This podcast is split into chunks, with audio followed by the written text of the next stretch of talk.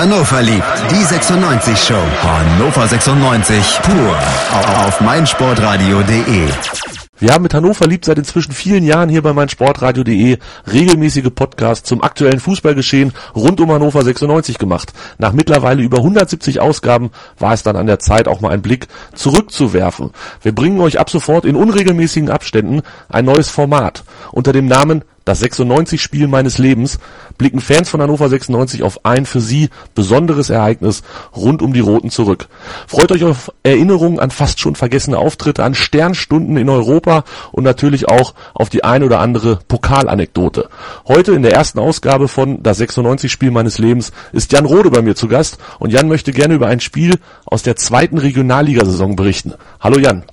Hallo Tobi, ja, vielen Dank, dass ich der Premierengast bin und dann noch mit so einem uralt alter Sackspiel. Ja, ganz großartig, fast 20 Jahre her die Geschichte. Und ähm, Jan, es ist nicht der 1-0 Auswärtssieg in Braunschweig kurz vor Ende der Saison, es sind auch nicht die Aufstiegsspiele gegen Tennis Borussia Berlin. Es ist das Spiel vom 32. Spieltag der Saison 1997-98. Was macht dieses Spiel so ganz allgemein so besonders für dich? Es war einmal damals eine ganz besondere Situation. Ich meine, das Spiel in Braunschweig, da wussten wir, wir brauchten noch einen Punkt. Wir haben gewonnen. Ja, yeah, super. Wir sind im, im, in der Relegation gegen Tebo Berlin. Aber an diesem 32. Spieltag, da wusste man das noch nicht. Ja, da musste man unbedingt bei den Werder-Amateuren gewinnen, um im Aufstiegsrennen die Oberhand zu behalten und damit man dann in Braunschweig nicht unter Druck gerät. Also es war eine ganz, ganz spannende sportliche Situation. Und bei mir damals im, im zarten Alter von 20 kamen natürlich auch noch ein paar persönliche Umstände äh, hinzu, die jetzt, sagen wir mal, in den vergangenen Jahren als Familienvater auch eher abgenommen haben. Und das verdichtet sich alles in dem Spiel. Also die sportliche Situation, die Anreise, der Spielverlauf, was, was ich während des Spiels gemacht habe und was danach dann auch mit 96 passiert ist im weiteren Saisonverlauf. Also einfach ähm, großartiger Ausgangspunkt, um ganz, ganz viel über diese Saison ähm, zu erzählen. Ja, lass uns kurz die Erinnerungen ein bisschen anschmeißen. Ähm, Regionalliga Nord hieß damals, dass man nicht als Tabellenführer oder als, als Meister der Regionalliga Nord direkt aufgestiegen ist. Das war im Jahr davor auch schon so. Da sind wir dann an Cottbus gescheitert. Ähm, in dem Jahr 97, 98 galt es, der Erste steigt auf, wenn er das Spiel gegen den Ostmeister gewinnt. Das heißt, man musste dann auch nochmal weitermachen, aber man musste allen voran erst einmal ähm, Sieger der Regionalliga Nord werden. Und Hannover hatte am 31. Spieltag, also ein Spieltag bevor dieses Spiel gegen Bremen war, ähm, gegen Oldenburg 6 zu 2 gewonnen, hatte da unfassbare 111 zu 27 Tore zu dem Zeitpunkt, lag aber damit nur auf Platz 2. Denn Braunschweig, dort ist es eben angesprochen, hatte einen Punkt mehr zu dem Zeitpunkt der Saison. Ähm, es ist es war wirklich ein Spiel, was man auf keinen Fall verlieren durfte.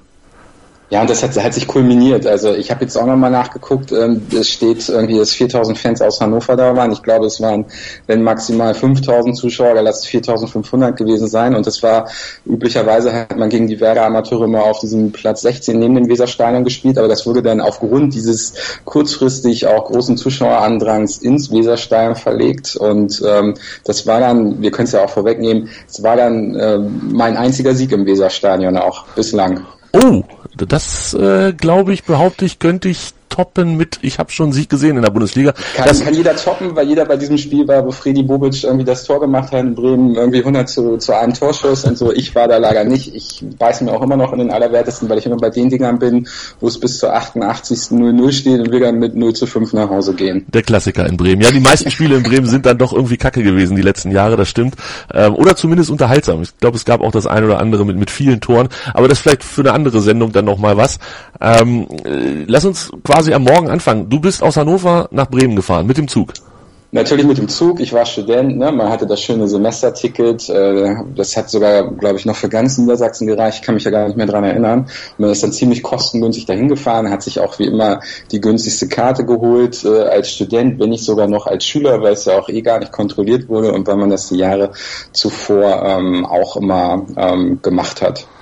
Ja, ich, also wir sind auch mit dem Zug gefahren. Ich meine, wir haben das Wochenendticket. Ich muss noch Schüler gewesen sein. Also ich war 16 damals oder ich wurde 16 kurz danach.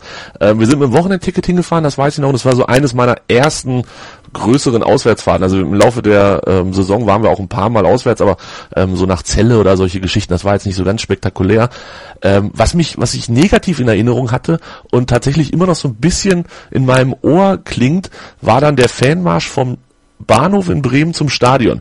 Da war, und das muss man ganz deutlich so sagen, ein ganz schön großer Haufen rechtes Gesindel mit dabei. Erinnerst du dich an das auch noch?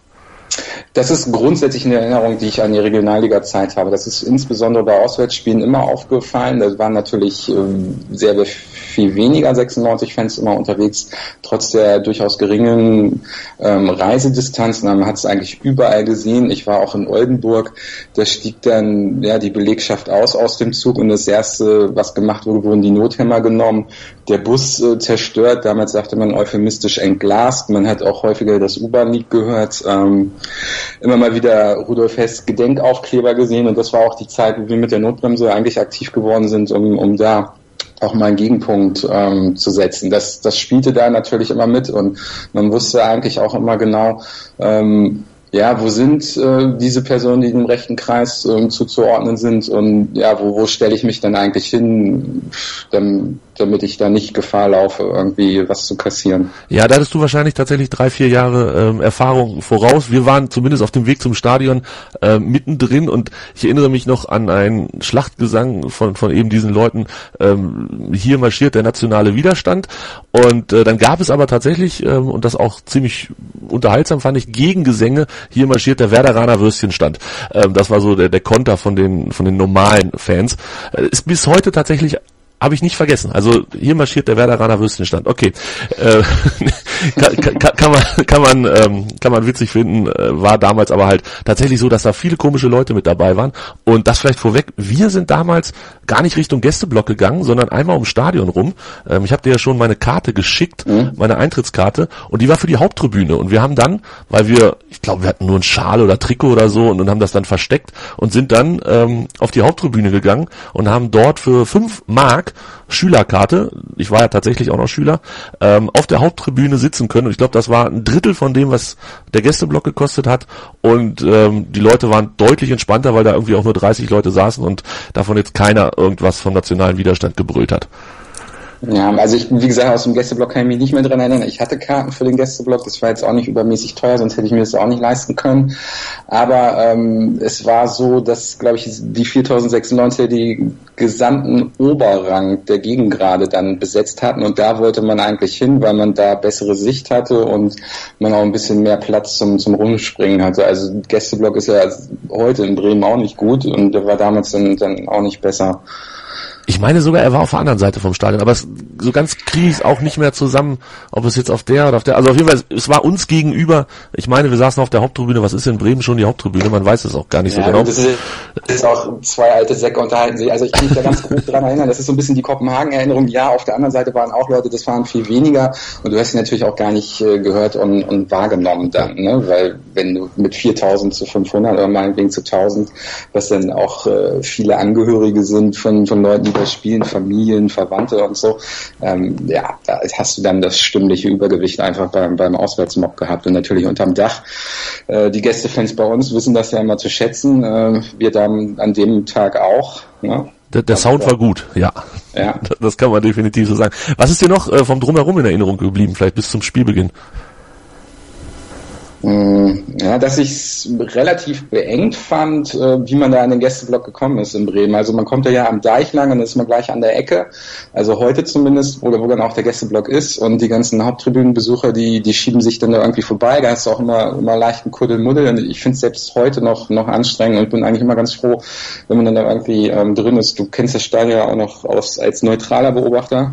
Ne? Ja, Aber das ist immer so, was ich, was ich so als Gästefan, das, das kuddelt sich da immer und dann ist auch Polizei, dann ist da Rumgerenne und das Viertel ist, ist irgendwie, ist nett, aber wenn es dann irgendwie mal kracht, ist es auch, auch unübersichtlich. Ja, als Gästefan vielleicht nicht der entspannteste Ort der Welt. Äh, als Heimfan, glaube ich, ähm, kann man da ganz nett äh, vor dem Spiel die Zeit verbringen. Aber lass uns auf das Spiel gucken. Ähm, wir können es ja vorwegnehmen, 3-1 hat Hannover gewonnen. Also ist jetzt, kommt jetzt für keinen überraschend, wie das Spiel ausgegangen ist. Aber ähm, es lief nicht wirklich gut los, muss man sagen. Die erste Halbzeit war ja ein Rohrkrepierer. Ja, und 96 hat halt viele Nackenschläge kassiert. Also man, man hat gedacht, ja komm, die Werder-Amateure, ne, wie so die Zweitvertretungen sind, für die das ist gutes Team, aber die mischen jetzt oben nicht, nicht mit. Und ich habe es jetzt auch nochmal nachgelesen und das, das deckt sich auch mit meiner Erinnerung. Die haben halt so die Räume eng gemacht, früh gestört und 96 war halt nur in der eigenen Hälfte eingeschnürt und man kannte das gar nicht, dass dann die Abwehrleute irgendwie ähm, ja so unter, unter Druck bekommen. Ne? Und Bremen hat dann durch Stolteri, das muss doch der Stolteri sein, der dann auch Bundesliga viel gespielt hat, ja, das 1 zu 0 gemacht in der 14. Minute. Und genau, und wenn du auch nochmal nachgeschaut hast, es saß ja ein Trainer bei den Werder, Werder ja. auf der Bank, der dann auch Bundesliga gecoacht hat, beide Vereine und ja, den einen besser als den anderen, aber gut. Von Thomas Scharf ist, genau, von Thomas Scharf ist die Rede, ähm, damals der Amateurtrainer. Es ist sowieso, es ist Wahnsinn, welche Namen einem da so ähm, bei den Spielberichten von damals oder den Aufstellungen ähm, in die Hände purzelten. Aber es gab dieses Gegentor in der 14. Minute. Es gab dann eine gelb-rot, nee, eine rote Karte sogar ja. für äh, Carsten Linke Fußballgott, wenn mich nicht alles täuscht. Ja klar, das, das ist natürlich eine Abwehr, ne? Der, der Kapitän war schon, war schon ein wichtiger Mann damals und es stand damit dann halt auch fest, dass er vier Tage später im Auswärtsspiel gegen Braunschweig auch nicht spielen wird können. Rote Karte, klare Sache. Ähm, aber Bremen hat sich auch noch eine abgeholt. Das heißt, wir haben ab der 25. Minute 10 gegen 10 gespielt, was dann zwei Minuten später ähm, Matthias Dvorak noch mit einer Verletzung, musste ins Krankenhaus. Ich weiß gar nicht, was am Ende bei rausgekommen ist. Ähm, damals hatte man vermutet ein Knöchelbruch. Ähm, es, es lief wirklich, die erste halbe Stunde war komplett zum Vergessen.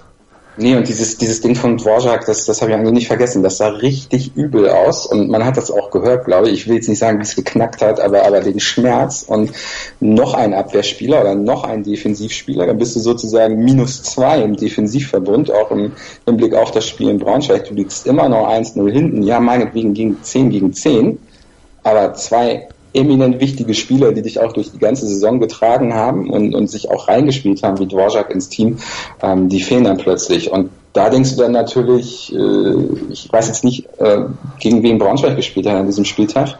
Ähm, denkst du natürlich, ja gut, das rückt in weiter Ferne, ne? Weil den Druck kennen wir ja aus, aus dieser Saison, aus, aus der abgelaufenen Zweitligasaison. Wenn der Erzrivale irgendwie vor dir steht, dann, dann ist es nochmal ein Quäntchen mehr Druck einfach, auch für die Fans. Und dann, dann, dann fühlst du dich nicht, nicht so wohl. In der Tat. Braunschweig hat gegen äh, Oldenburg gespielt, in Oldenburg. Ich weiß nicht, ob es parallel dazu war, auf zumindest an dem Spieltag. Und sie haben, das war Oldenburg, die wir einen Spiel davor zu Hause 6 zu 2 besiegt haben. Sie haben nur 1-1 in Oldenburg gespielt. Ah doch, das war parallel, war ein Oldenburg-Fan, ich weiß, oder das war ein Tag vorher oder so, irgendein Oldenburg-Typ war mit Schal im Block und den haben alle gefeiert. Das weiß ich auch noch. Sehr schön. Ja, so, so wie Bielefeld so ein bisschen. Ja. Das 98er Bielefeld. Ähm, sehr schön. Oldenburg, naja, sind jetzt auch eher nicht mehr so erfolgreich, ohne dass ich genau wüsste, in welcher Liga die spielen. Ja, nee. Hm, weiß ich gerade, nee. Muss ich, muss ich auch passen. Müssen wir leider passen. Äh, also erste Halbzeit zum Vergessen und dann kam die zweite Halbzeit und die hat doch dann deutlich mehr Freude bereitet. Ja, ich glaube, ich bin auch in der Halbzeit dann auf diese Haupttribüne gewechselt. Ich hatte erst versucht, äh, unter dem Zaun durchzuklettern. Ne? Damals in der Kurve waren, waren ja die Zäune und ähm, durch diese Betonstufen war da manchmal ein Zwischenraum. Aber ich wollte meine wertvolle äh, Jacke, die ich aus Bundeswehrbeständen gemobst hatte, da äh, irgendwie nicht äh, ruinieren und bin dann auf diese glorreiche Idee gekommen, ich glaube auch mit zwei Bierintos außen rum zu klettern, weil ich ja keine Karte hatte. Das heißt, ich hing dann wirklich auf diesem Balkon außen. Das das kriegt ein Fünfjähriger hin. Ne? Aber ein Fußballfan mit Bier ist, ist halt schwierig. Dann haben wir noch ein paar Leute geholfen und dann konnte halt die, die zweite Halbzeit losgehen und ähm, das ging dann deutlich besser. Das heißt, dein Ortswechsel hat auch auf dem Platz für einen kleinen Wechsel gesorgt. Ja, das, äh, ja. Wenn du mir das zuschustern willst, gerne. Aber mit dem Aberglauben, äh, da, da fährt man nicht gut. Also das, da muss man durch dick und dünn den Platz, den man hat, wenn man eine Dauerkarte hat, dann ist es halt der Platz. Dann sollte man das nicht, nicht aufmachen und sagen, oh, äh, seit 1997 habe ich auf dem Platz nicht mehr gewonnen, weil dann ist es wirklich in die Hose. nicht mehr Aberglaube als notwendig. Äh, was die Spielberichte von damals noch, noch wunderbar wiedergegeben haben, war die Tatsache, dass 96 deutlich früher aus der Kabine kam als Bremen. Ähm, ich gehe mal davon aus, Reinhold Fanz hat eine, eine ordentliche Ansprache gehalten und die Jungs richtig heiß gemacht. Zweite Halbzeit war dann tatsächlich deutlich besser und ja, die Tore fielen nicht wie am Fließband, aber die Tore fielen zumindest. Ähm, 48. Asamoah, 65. Eigner, 70. Vlada Milovanovic. Ähm, dieses Drehen des Spiels, war das, also es war natürlich notwendig, gar keine Frage. Ähm, hast du deiner Halbzeit noch dran geglaubt? Ähm, ach, nie, da hatte ich ein großes Fragezeichen, weil du liegst 1-0 hinten, wichtige Spieler fehlen. Ähm, wie gesagt, großes Fragezeichen. Geglaubt habe ich nicht, aber das war schon ein Zeichen, dass, dass die Jungs wieder früh auf dem Platz waren. Und das hat, glaube ich, auch den ganzen Zuschauern ähm, ja vermittelt, also hier wollen wir noch was. Ne? Die erste Halbzeit ist nicht, ist nicht gut gelaufen, aber wir wollen es wirklich versuchen, mit euch zusammen in der zweiten Halbzeit äh, mit der Unterstützung von außen das, das Ding hier zu drehen. Und, und das hat geklappt. Und ich finde einfach gedrehte Spiele, ähm, vielleicht ist es deshalb auch, auch äh, mein Spiel des Lebens sozusagen, ähm, weil, weil es, es ist auswärts, es war spannend, plus es ist ein gedrehtes Ding. Ja, hallo, hier ist Jörg Sievers von Hannover 96 und ihr hört meinsportradio.de. Hören, was andere denken auf meinsportradio.de. Übrigens haben wir eine neue Website. Schau vorbei und entdecke die neuen Features. Reinhold Fanz hat hinterher ähm, noch gesagt, Gott sei Dank haben wir uns noch gefangen. Ich bin hochzufrieden. Das ist jetzt eine gute und wichtige Ausgangsposition für das Spiel in Braunschweig. Und man war ja damals irgendwie so ein bisschen, klar, dieses Spiel in Bremen war wichtig, es musste gewonnen werden, du hast es angesprochen, aber es hat alles auf den Donnerstag drauf, das muss man sich mal vorstellen. Donnerstagabend haben die dieses Derby damals gelegt, würden heute alle Polizisten die Hände über dem Kopf zusammenschlagen und sagen, wie könnt ihr das tun? Ähm, und dann auch noch zwei Spieltage oder drei Spieltage vor Schluss. Es, es steuerte alles auf dieses Spiel gegen Eintracht Braunschweig zu. Ich fand, es war damals nicht ganz so präsent wie, wie in dieser Saison. Ich weiß nicht, woran es liegt, äh, dass es jetzt einfach mehr Medien gibt, dass es auch so ein Format wie Hannover Lieb gibt, wo man, wo man das immer thematisieren kann. Man hat schon sehr auf, auf, auf sich geschaut. Und wenn man jetzt mal guckt, 96 hat die ganzen Spiele ja souverän gewonnen und man, man hat ja, mal ein Unentschieden gegen, gegen Wilhelmshaven oder so. Äh, da kann man ja einer Mannschaft auch keinen Vorwurf machen, dass sie nicht jedes Spiel gewinnt, aber das war wirklich, wirklich eng gegen Braunschweig. Aber man wusste, man hat es ja im Vorjahr auch geschafft, da ist man deutlich Erster geworden. Man wusste, die Mannschaft hat es irgendwie drauf. Ist ja im Stamm auch geblieben. Natürlich gab es diese ganzen äh, Diskussionen, Milovanovic und, und Kovacic und so, wo gehen sie irgendwie hin? Sie waren teilweise schon gewechselt, aber Kreuz, Asamoah, Linke, also da, da schnellst man heute noch mit der Zunge. Und da würde ich gleich gerne noch ähm, mit dir drüber sprechen, über die Jungs, die damals im Kader waren.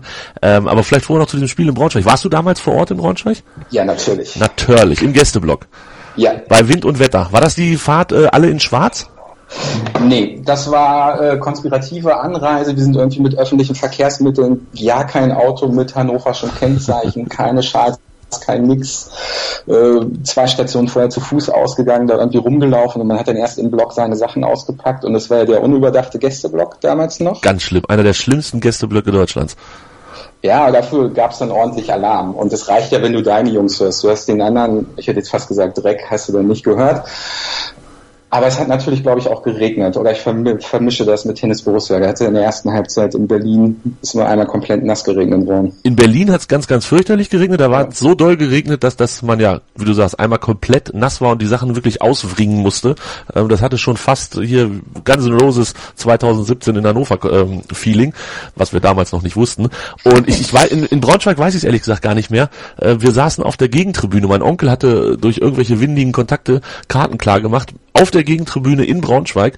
Ich kann es euch sagen, man hat tatsächlich den Gästeblock so gut wie gar nicht gehört. Das war allen voran diesem nicht vorhandenen Dach geschuldet und ähm, die Braunschweig-Kurve war ja, ist ja überdacht und auch mit dem gleichen Dach wie die Gegentribüne und so. Also da, da kam leider viel, viel mehr von denen als von uns bei mir an. Ähm, und Asamoah hat das 1 zu 0 gemacht, das alles entscheidende 1 zu 0.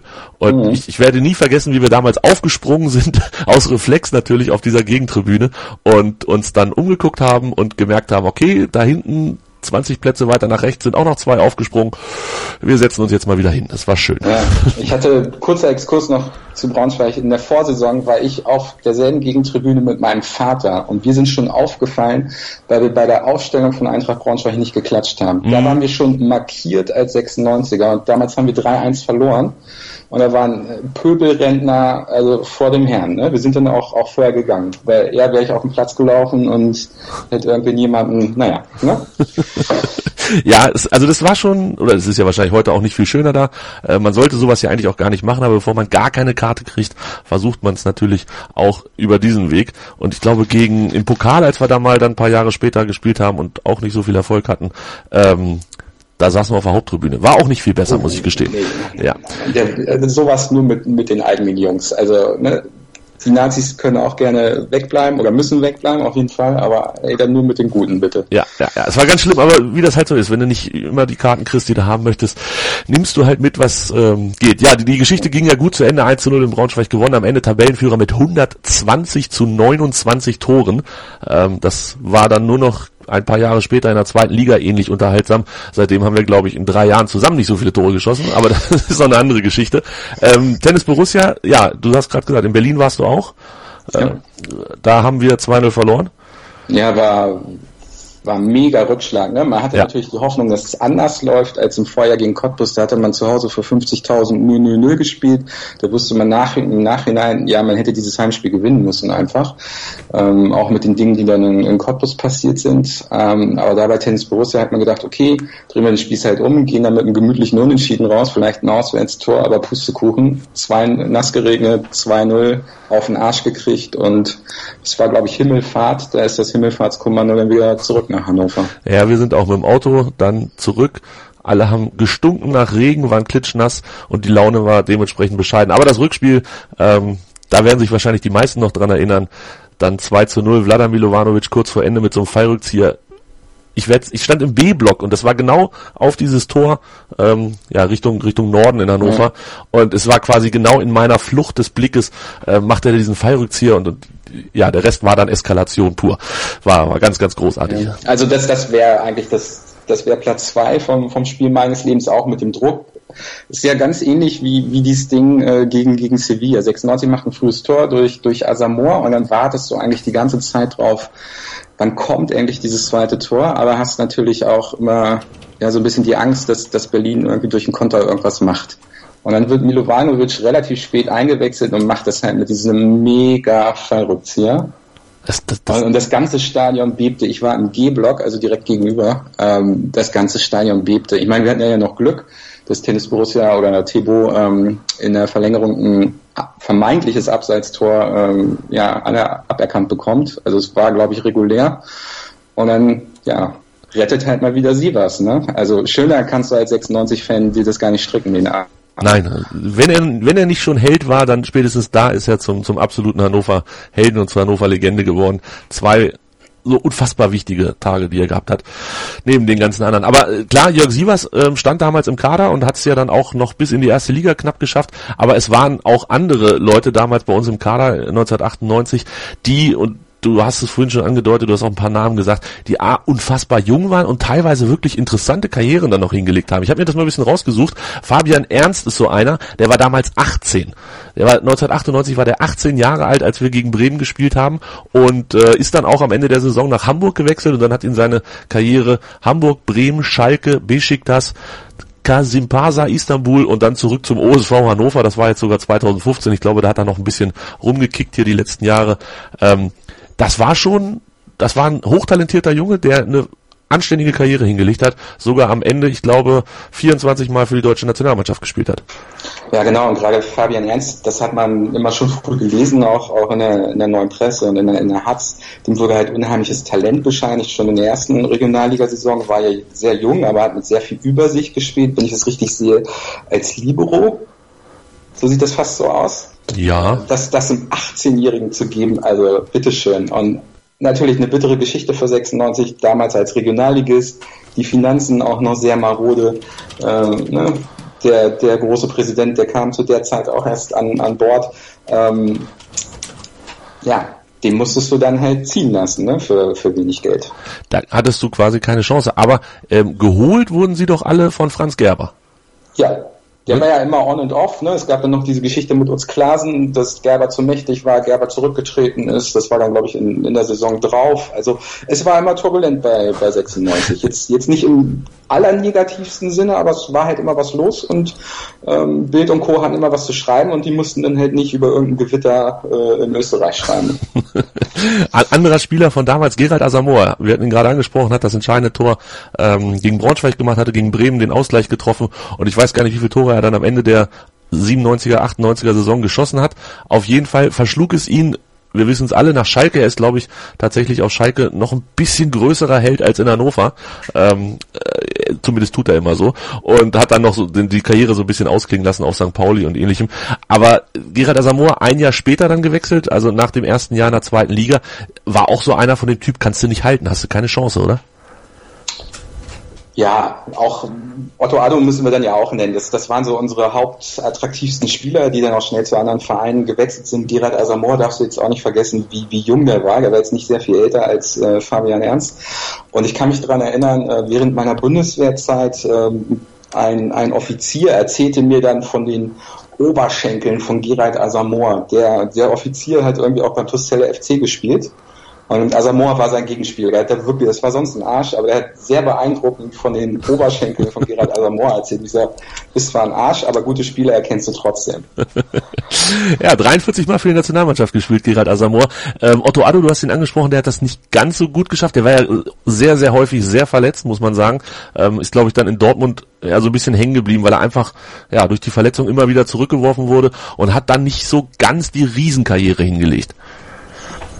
Nee, leider nicht, aber Otto Addo hat bei uns immer, immer sehr elegant gespielt, äh, auch sehr dynamisch im, im offensiven Mittelfeld, das sah schon, schon immer gut aus. Und, und wenn ich nochmal auf die Ausstellung gucke, dann erspielen wir ja auch einen ehemaligen Trainer von uns noch.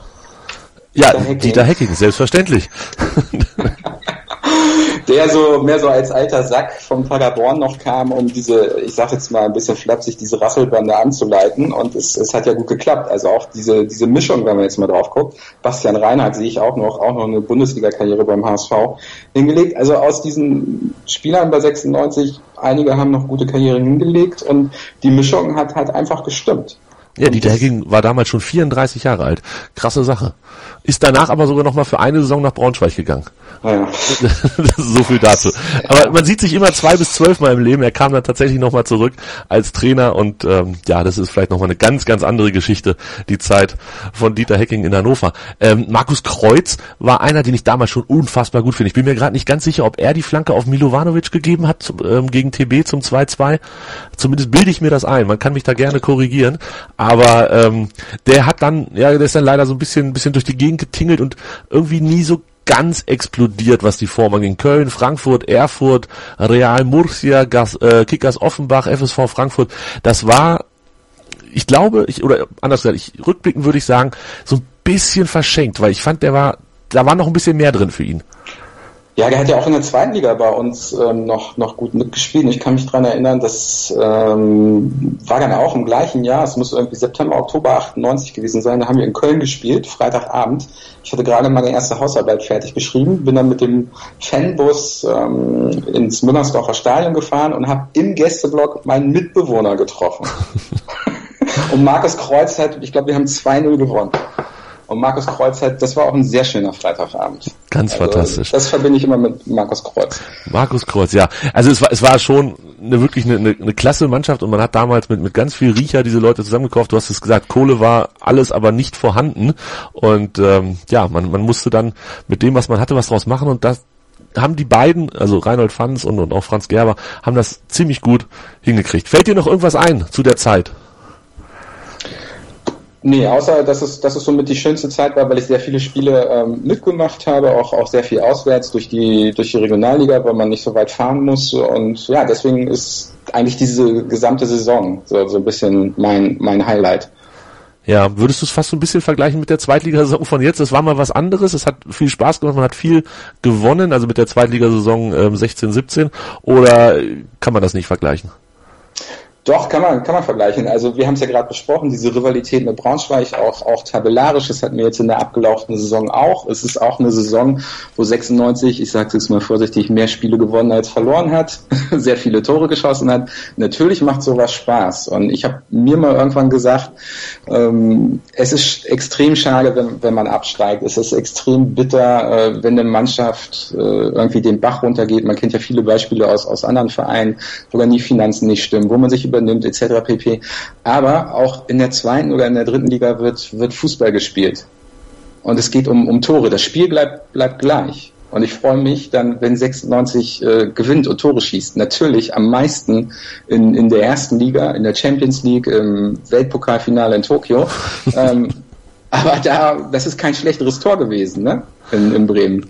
Definitiv Deshalb. nicht. Ja, ja. Und die Emotionen sind, sind dann sogar, damals waren sie, sagen wir mal, das erste Mal, das erste Mal ist immer toll, ne? Und das war das erste Mal halt so verdichtet. Jetzt hat man die danach noch ein paar Mal gehabt und man ist einfach älter und weiß, äh, das musst du gut mitnehmen und nutzen. Wie zum Beispiel in der, in der Euroleague-Zeit.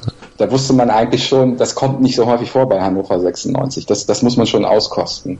Definitiv. Und wer hätte gedacht, Damals- dass man noch ein zweites Jahr kriegt? Also, Genau. ne, die, die, damals war es halt eine Reise, die man zusammen angefangen hat mit 96 aus der Regionalliga und auch die Zweitligasaison, die danach kam, wir sind Vierter geworden als Aufsteiger. Uns hat ein Tor gefehlt Ja. zum Aufstieg. Oder ein Punkt. Also was das für eine Wahnsinnstruppe war. In der Tat, in der Tat, ja. Es ist eine, eine schöne Reise. Reise war ein schönes Wort von dir für die ganze Zeit. Ähm, es, bei mir passt es halt wirklich so ein bisschen zusammen mit dem ähm, Beginn meiner meiner Stadion-G-Zeit. Also in der Saison davor ging das so ein bisschen los. Ähm, ich glaube, das erste Spiel ohne Papa, Onkel, Opa im Stadion war in der Saison davor das Heimspiel gegen Eintracht Braunschweig, was wir 4-0 gewonnen haben, wenn mich nicht alles täuscht. Das war das erste Mal, dass ich alleine im Stadion war, also mit meinen Jungs im Stadion war. Und Montagabend. Montagabend, das kann sehr gut sein, ja. Wir haben einen Kumpel im Krankenhaus besucht, der hatte einen Tinnitus, weil er beim ähm, Metallica-Konzert irgendwie zwei, drei Tage vorher war in Hamburg und da musste ins Krankenhaus, ganz bittere Geschichte, aber wir haben den besucht mit mehreren Jungs und sind dann spontan ins Stadion abgebogen. Ähm, das war das erste Mal, dass ich quasi ja mit den Jungs im Stadion war. War gleich gegen Braunschweig, war gleich ein dickes Ding und ähm, dementsprechend passt das mit der Reise, glaube ich, sehr, sehr gut, dass das so, ja, auch damals mein Beginn mit Hannover 96 war. Inzwischen hält der Quatsch 20 Jahre an. Das war das 96-Spiel meines Lebens mit Jan Rode. In den nächsten Wochen und Monaten werden wir hier bei meinsportradio.de noch weitere Ausgaben für euch auf Lager haben. Wenn euch das gefallen hat, freuen wir uns über Feedback auf unseren Social-Media-Kanälen. Hannover liebt MSR. Ohne das E in Hannover ist es bei Twitter und bei Facebook findet ihr uns unter facebook.com slash Hannover liebt MSR. Folgt uns, liked uns, retweetet, keine Ahnung, teilt die Beiträge, macht alles das, was irgendwie pöbelt dafür sorgt. Pöbelt uns auch an, gebt Feedback. Jan freut sich über Feedback, falls er sich irgendwas nicht mehr richtig erinnert hat. Helft uns auf die Sprünge. Wir freuen uns auf jeden Fall sehr. Jan, dir vielen Dank. Danke, Tobi. Hat Spaß gemacht. Auf jeden Fall. Danke. Tschüss. Hannover liebt die 96 Show. Hannover 96 pur auf meinsportradio.de. Ich habe mich natürlich schockverliebt, weil die war wirklich ganz, ganz klein. So begann die Mensch-Hund-Beziehung zwischen Christina und Tierschutzhund Frieda. Und wie es danach, nach dem ersten Moment der Verliebtheit, so weiterging und welche Klippen es danach zu umschiffen galt, das hört ihr in der neuen Ausgabe von Iswas Dog, dem Podcast für harmonische Mensch-Hund-Beziehungen. Ist was, Dog? mit Malte Asmus. Überall, wo es Podcasts gibt.